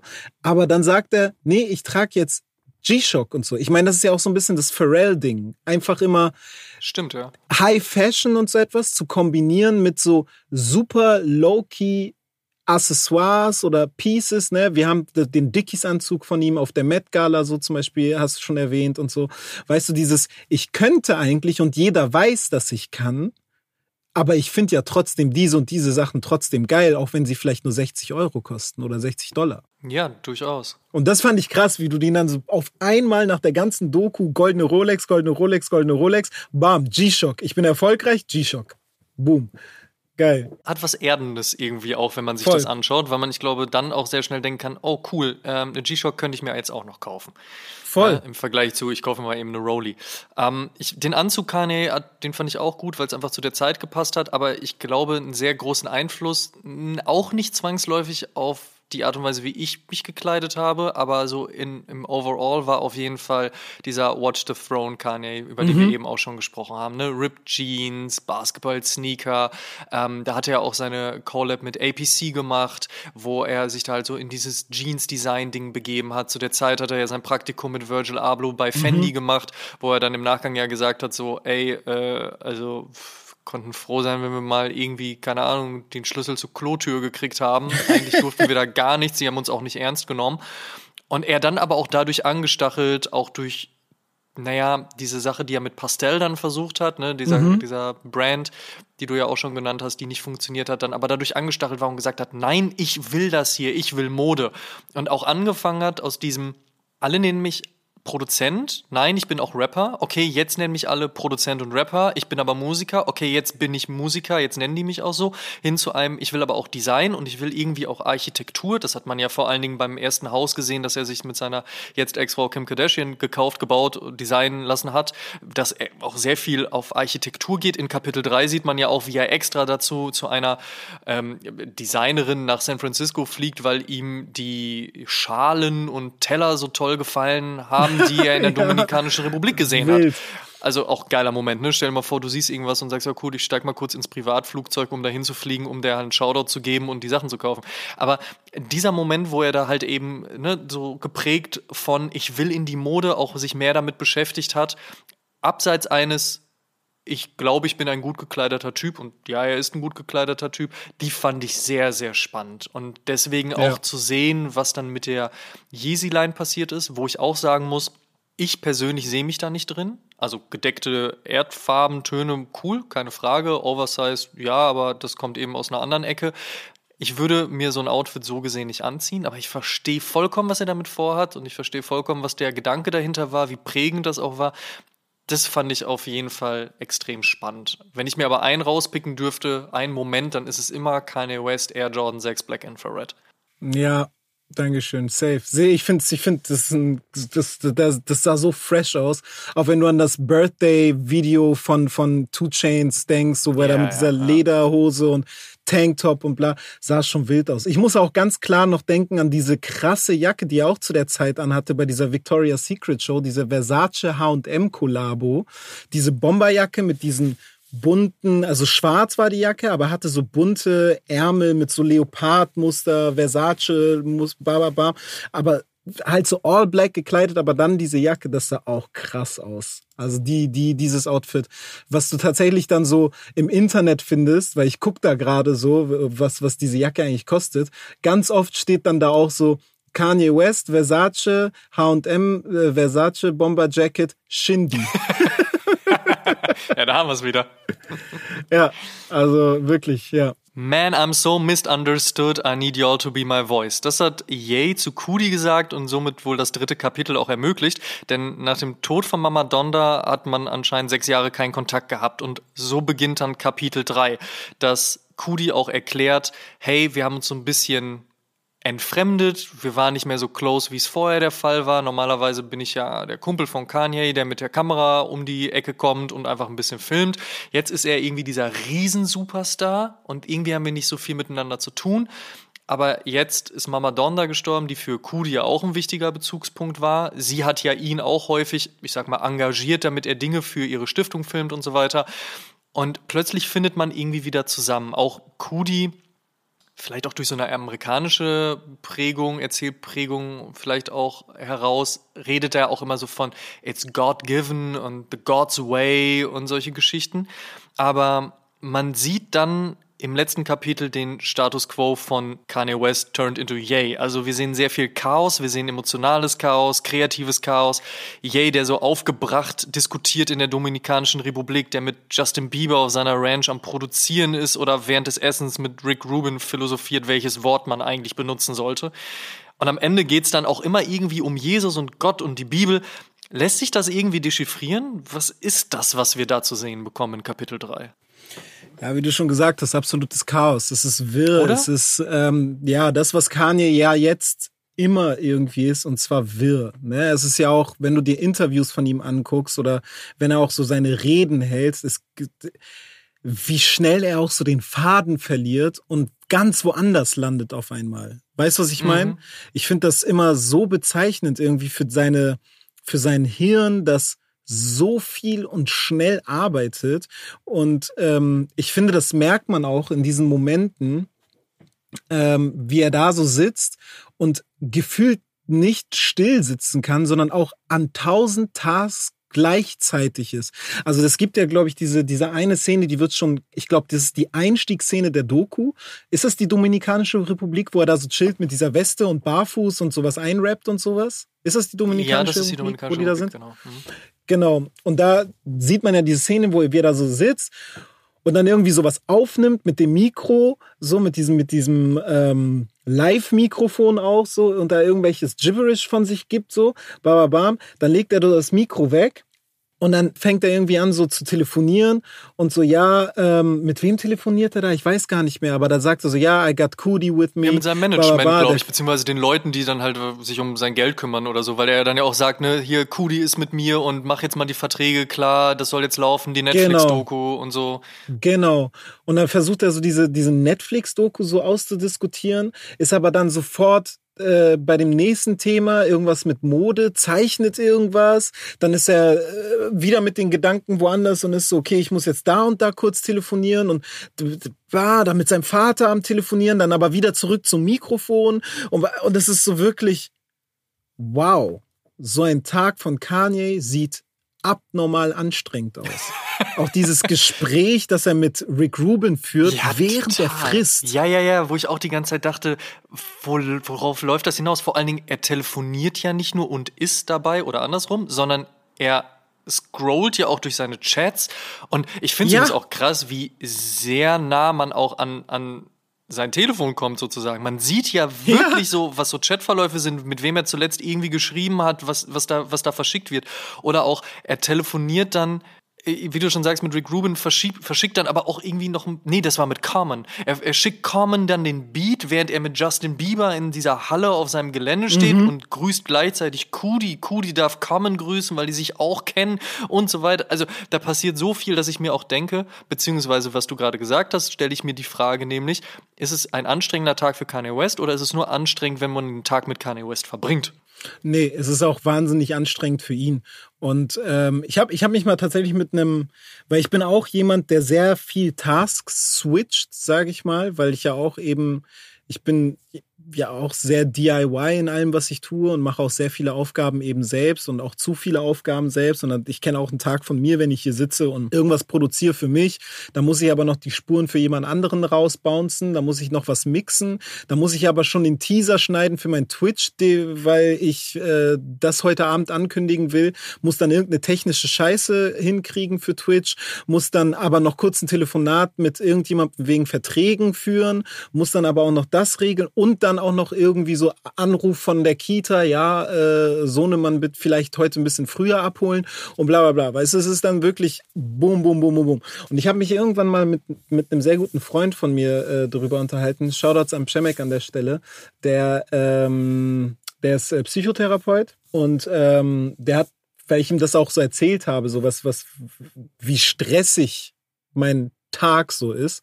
Und da habe ich ihm so erzählt, wie so ein normaler Tag bei mir aussieht. Und er meinte so, das, wo der Mensch am meisten Energie verbraucht, ist nicht bei der Arbeit an sich, sondern beim Switchen von Tasks. Mhm. So, weißt du, beim Switchen von Aufgaben. Diese Konzentrationsverlagerung auch. Jetzt muss ich was genau. anderes machen. Und man hat eigentlich gar nicht genau. wirklich abgeschlossen, was da passiert ist. Exakt. Und das ist das, was am meisten Energie verbraucht. Ist gar nicht mal die Aufgabe an sich auszuführen, sondern sich die Richtung zu wechseln. Und das ist ja auch, wenn du dir, ich vergleiche das immer gerne mit so einem Auto.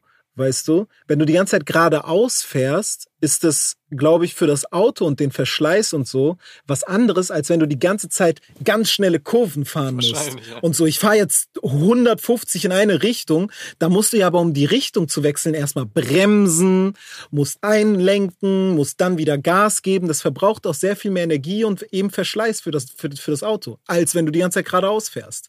So. Und ähm, bei Kanye ist es ja, der fährt ja permanent im Zickzack.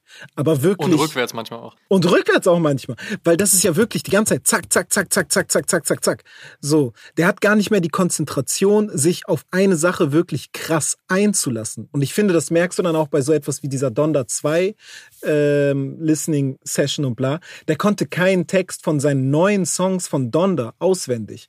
Und ich meine, der sitzt da auf dieser oder steht auf dieser Bühne und kann Texte wie von Hurricane nicht mein Sohn kann Texte von Kanye. Weißt du, was ich meine?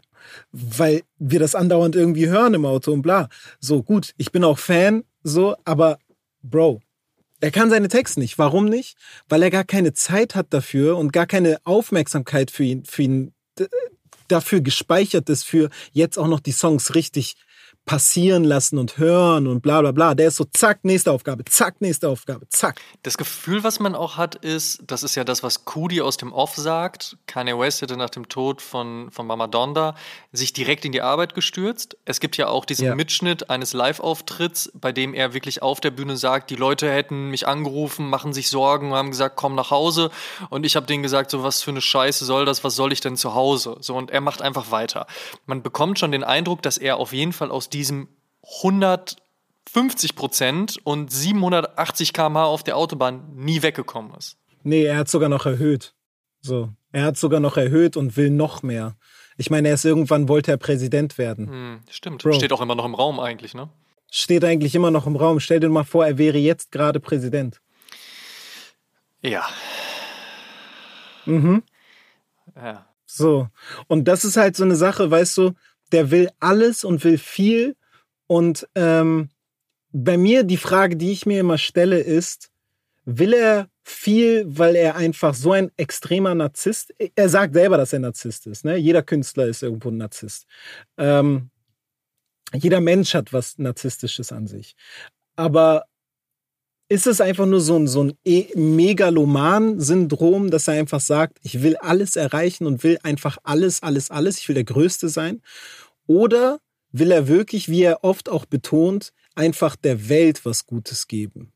So, und ich finde, das eine schließt nicht unbedingt immer das andere aus, weil, wie gesagt, ich spreche selbst aus so einer Künstlerposition heraus und Kanye könnte sich das ja auch, hätte sich das seine Karriere lang auch einfacher machen können und einfach Hit nach Hit nach Hit nach Hit liefern können, la Gold Digger, la Stronger, weißt du? Ähm, nicht zu vergessen 4, 5 Seconds, was einer seiner erfolgreichsten Songs ist.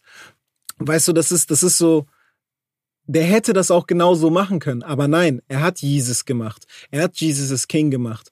Er hat auch Life of Pablo gemacht. Weißt du, so, der hat sich's dann nicht einfach gemacht quasi. Und anscheinend will er wirklich was zur Kultur beitragen irgendwo.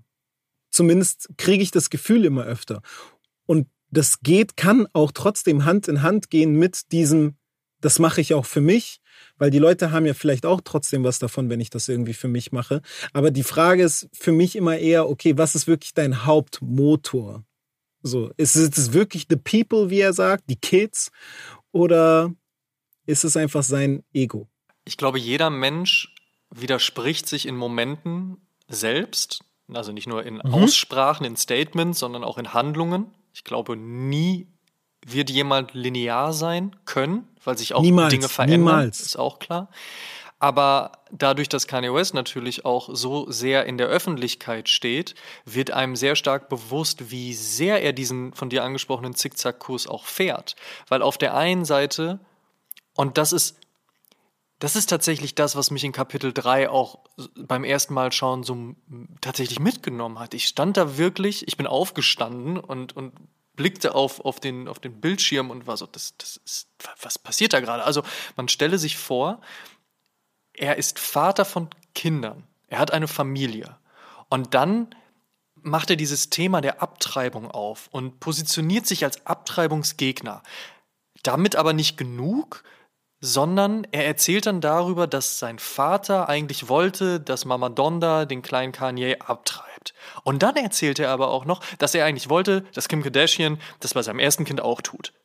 Und daraus zieht er dann die Motivation zu sagen, Abtreibung ist schlecht, ist falsch, ist Mord. Und rechtfertigt das dann wiederum mit der Bibel, Jesus und Gott. Und das ist so eine Konstellation, die dann auch in einer Art und Weise, wie er dann darüber spricht, während sie dann im Auto sitzen. Ne? Also dieses, wir fliegen nach San Francisco, um uns lustige Schalen von einer, lustige Schalen, ne? aber von, von einer Designerin Schalen Ja, zu kaufen, so diesen lustigen Moment, das wollte ich damit sagen, äh, verbringen wir dann auf der Rückfahrt im Auto hin wieder zum Privatjet damit, dass wir uns diesen Mitschnitt von irgendjemandem auf YouTube angucken, der darüber berichtet und Kanye West redet sich in Rage. Und das hinterlässt dann aber gleichzeitig so einen Gänsehautmoment, aber im Negativen. Bei mir zumindest, wo ich dachte so, das kann doch jetzt nicht dein Ernst sein. Auch die Art und Weise, wie polemisch er darüber redet, wie er darüber ausrastet, laut wird, euphorisch, für sich positiv. Und im Hintergrund irgendwie alle sagen so, Bro, beruhig dich. Und er so, nein, nein, nein, und wir müssen jetzt darüber reden und so und so ist es und so, now we made it irgendwie mäßig.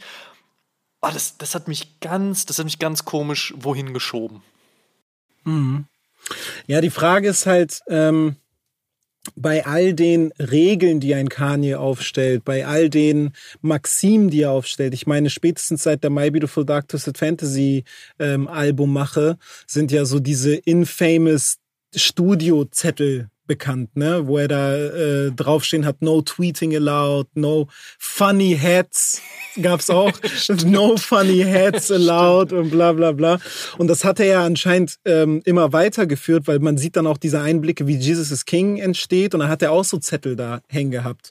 Und davon ne, waren manche halt eben dieses Jahr, Jesus steht über allem und bla bla bla.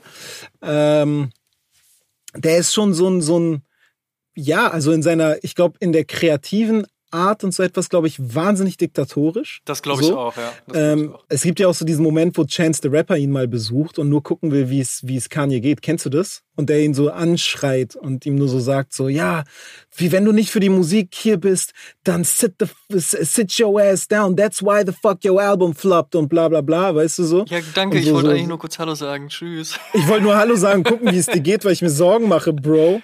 Dann bin ich halt wieder weg, du Arsch. Aber das haben wir mit so. Big Sean ja auch. Ich meine, denk an das Drink Champs. Das haben wir mit Big Drink Sean. Champs Interview, wo Kanye West sich da komplett drüber auslässt und Big Sean im darauffolgenden Interview darauf angesprochen, auch im Endeffekt einfach sagt, ich bin dem Mann so dankbar für das, was er gemacht hat für mich, das Signing, Good ja. Music und so weiter und so fort. Aber krieg mal deinen Scheiß zusammen. Was glaubst du, wer du mhm. bist, dass du so über mich sprechen kannst? Und dann aber auch wieder sagt, also darauf angesprochen, warum Big Sean denn jetzt nicht mit Kanye West gesprochen hätte. Man hätte sich doch letzte Woche beim Sunday Service gesehen. Big Sean aber auch sagt so, mhm. ja, das ist aber dann doch nicht der richtige Moment. Und man wiederum merkt, dass aber alle irgendwie so riesen Respekt davor haben. Ich finde, das geht Kudi genauso ich meine, gut, dass Kanye West nach, nach dem Grammy besoffen Kudi die ganze Zeit halt irgendwie einen anderen Namen das gibt. Das war eine ultra unangenehme Total Szene. unangenehm, müssen wir uns keine Gedanken drüber machen. Aber da, da denke ich immer noch so, ja gut, Kanye West besoffen nach Gewinn der Grammys macht einen Scherz, der irgendwie nicht rüberkommt und nur für ihn witzig ist. So, ey, man werfe den ersten mhm. Schein, wer es noch nicht gemacht hat. Ich werf gerade keinen. Also von daher, das kann ich sogar noch nachvollziehen, dass man sich da einfach in so einen Moment rein nerdet, der einfach nicht witzig ist.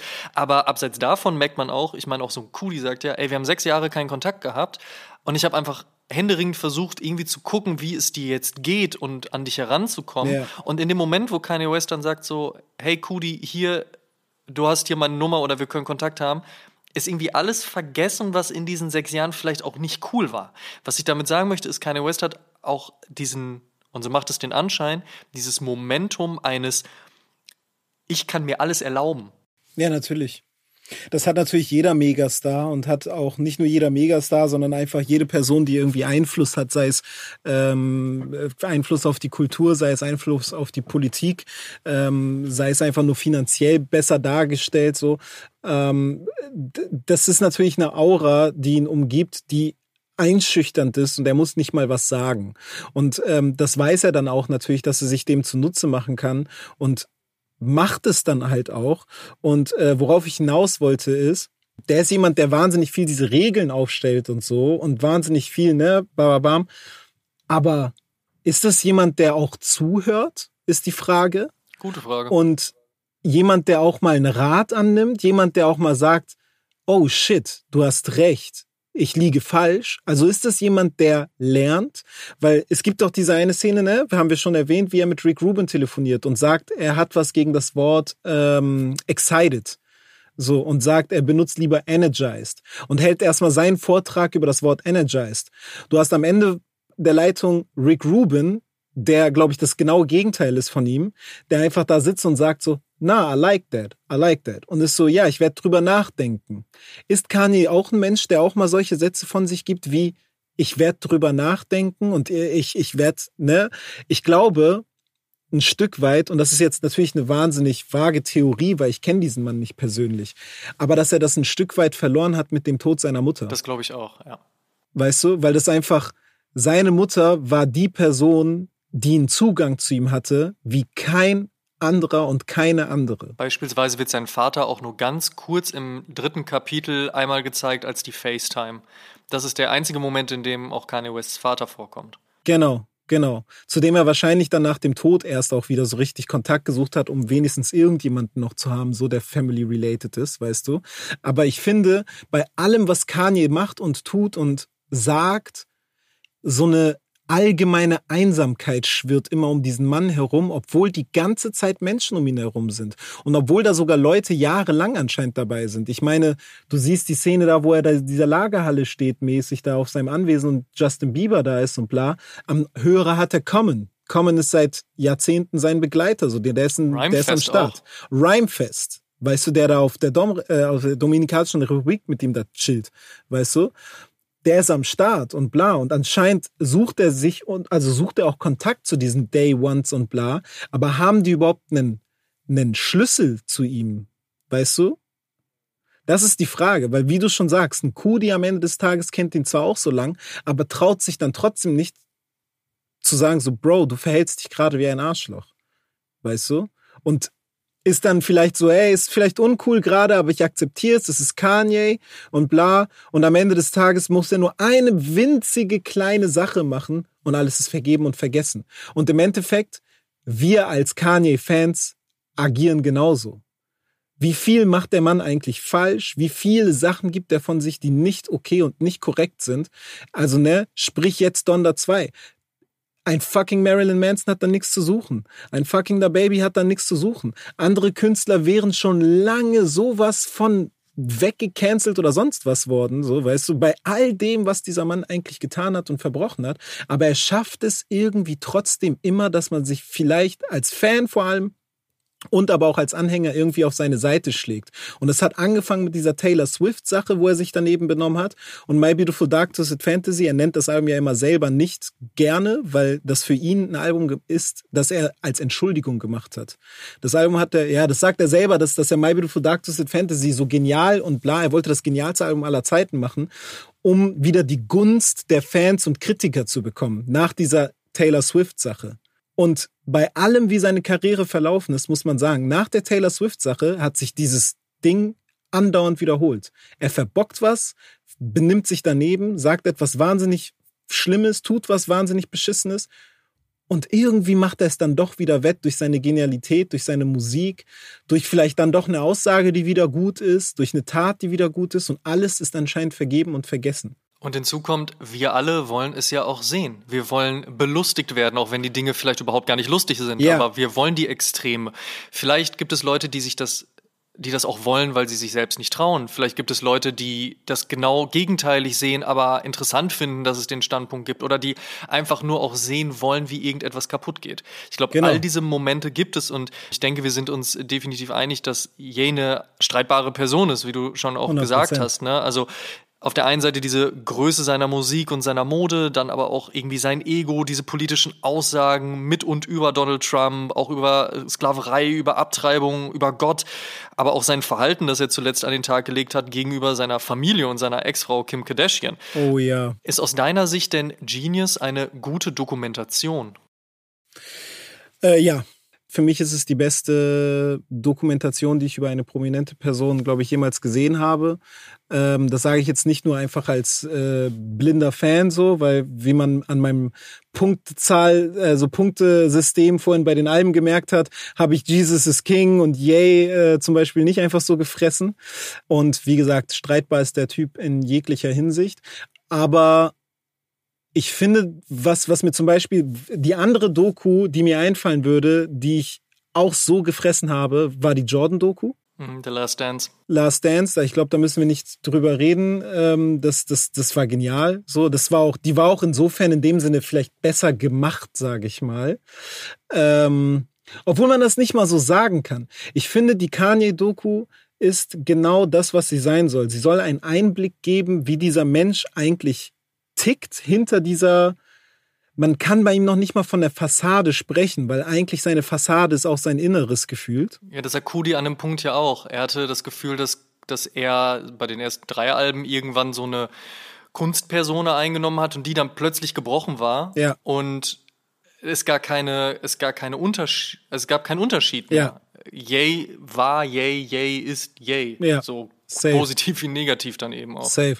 Und deswegen, ähm, ich finde, die ist ultra nah dran und zwar so nah, wie ich das bisher bei keiner Doku gesehen habe. Ich finde es auch wunder, also wirklich unfassbar gut, dass es nicht nur eine Glorifizierung eine reine ist, sondern gerade gegen Ende hin auch durchaus kritisch mit ihm umgeht, so auch eben so dieses Verhältnis zu Kudi und so etwas eben auch so fast schon schmerzhaft rüberkommt, weißt du? Mhm, so, mhm, das finde ich durchaus einfach einfach ehrlich, weißt du, wo andere Dokus einfach nur sagen, wie genial und wie genial und wie genial, weißt du, finde ich, macht die Doku definitiv auch mal so bewusst, dass dieser Mensch halt streitbar ist.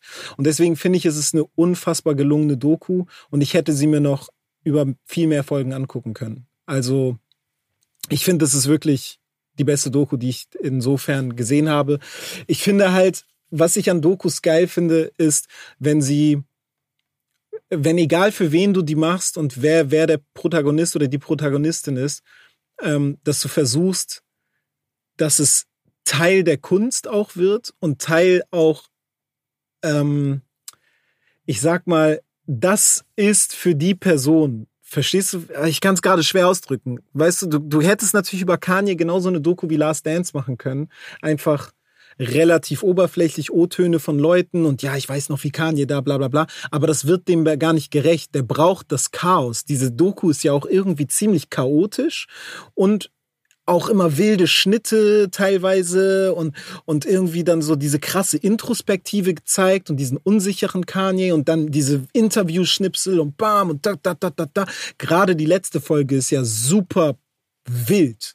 Und ich finde, diese, diese Doku am Anfang war ich so ein bisschen, okay, dass jetzt dieser Kuh, die da so erzählt und bla, ich weiß nicht, ob ich das geil finde, weil Ging mir ganz genauso, ja. Ja, irgendwie hatte ich so das Gefühl, so will der sich, ist das ein Promofilm für ihn selber eigentlich auch und wie cool der mit Kanye ist?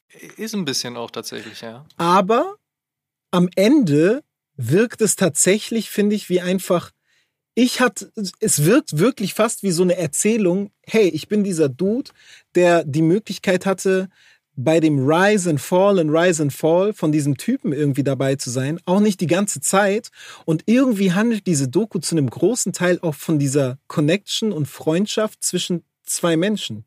Und genau das ist der für mich springende Punkt, der in Kapitel 3 klar wird. Denn genauso wie du habe ich am Anfang auch gedacht, wieso drängt sich dieser Kudi jetzt so Filmt sehr sich immer selber und ja, guck mal, ich bin Stand-up-Comedian und so weiter. Interessiert mich doch gar nicht. Aber um Kanye 2022 zu charakterisieren, braucht es diesen Gegenpart eines Ex-Freundes, immer noch Freundes, wie man es auch immer betiteln möchte, der das Ganze dahingehend mindestens in seine eigene Beziehung zu ihm einordnet und sagt, hier sind die Dinge so, wie sie sind. Und ich finde ganz vieles davon total erschreckend und traurig, aber ganz vieles davon berührt auch mein Herz positiv, weil ganz vieles ist aus der Vergangenheit so und so und so. Und der Moment, wo Kudi anfängt, über seine Tochter und die Geburt zu sprechen, ja. da dachte ich so, was genau soll das jetzt? Mhm. Aber im Nachgang, dann im, im Laufe der nächsten, ich glaube, es sind noch 20, 30 Minuten, zu verstehen, wie, wie Ye dieses Konstrukt Familie sieht. Mhm. Anno 22 mhm. mit einer anstehenden Scheidung von seiner Frau, mit der verstorbenen Mutter von vor Jahren, mit diesem ich weiß, ich kann das Verhältnis zu seinem Vater nicht beurteilen, aber dadurch, dass er halt eben wenig vorgekommen ist und man auch sonst nicht so viel darüber gehört hat, geht man mal davon aus, dass das vielleicht nicht das Beste war, zumal, also sich in die Öffentlichkeit zu stellen und zu sagen, mein Vater wollte, dass ich nicht existiere, weil er soll, äh, er wollte meine Mutter dazu bringen, dass ich abgetrieben werde, ist schon so eine Aussage dann. Dementsprechend kann man davon ausgehen, wahrscheinlich haben die nicht so das beste Verhältnis. Das bringt es in diese Konstellation, um zu verstehen, wie Kanye West das wohl sieht, beziehungsweise wie er sich umgibt. Und ich finde, du hast einen ganz wichtigen Punkt gesagt und ich glaube, das fasst das sehr gut zusammen man sieht sehr stark, wie einsam er eigentlich ist. Ja. Und ob das von ihm gewollt ist oder ob er sich da keine Gedanken drüber macht, dass seine Aussagen jemanden auch sehr einsam werden lassen können, das wage ich nicht zu beurteilen. Mindestens zeigt es aber einen irgendwo sehr gebrochenen Menschen. Ja. 100 Prozent. Ist Kanye West also für dich dann 22 wirklich the new Michael Jackson, der Shakespeare in the Flash und der Genius? Ja, 100 Prozent ja, weil das waren auch alles gebrochene Menschen.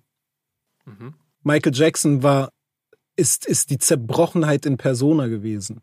Über Shakespeare kann ich das jetzt, ich, okay, Shakespeare nehme ich jetzt kurz raus, weil über den weiß ich tatsächlich als Mensch nicht unbedingt was.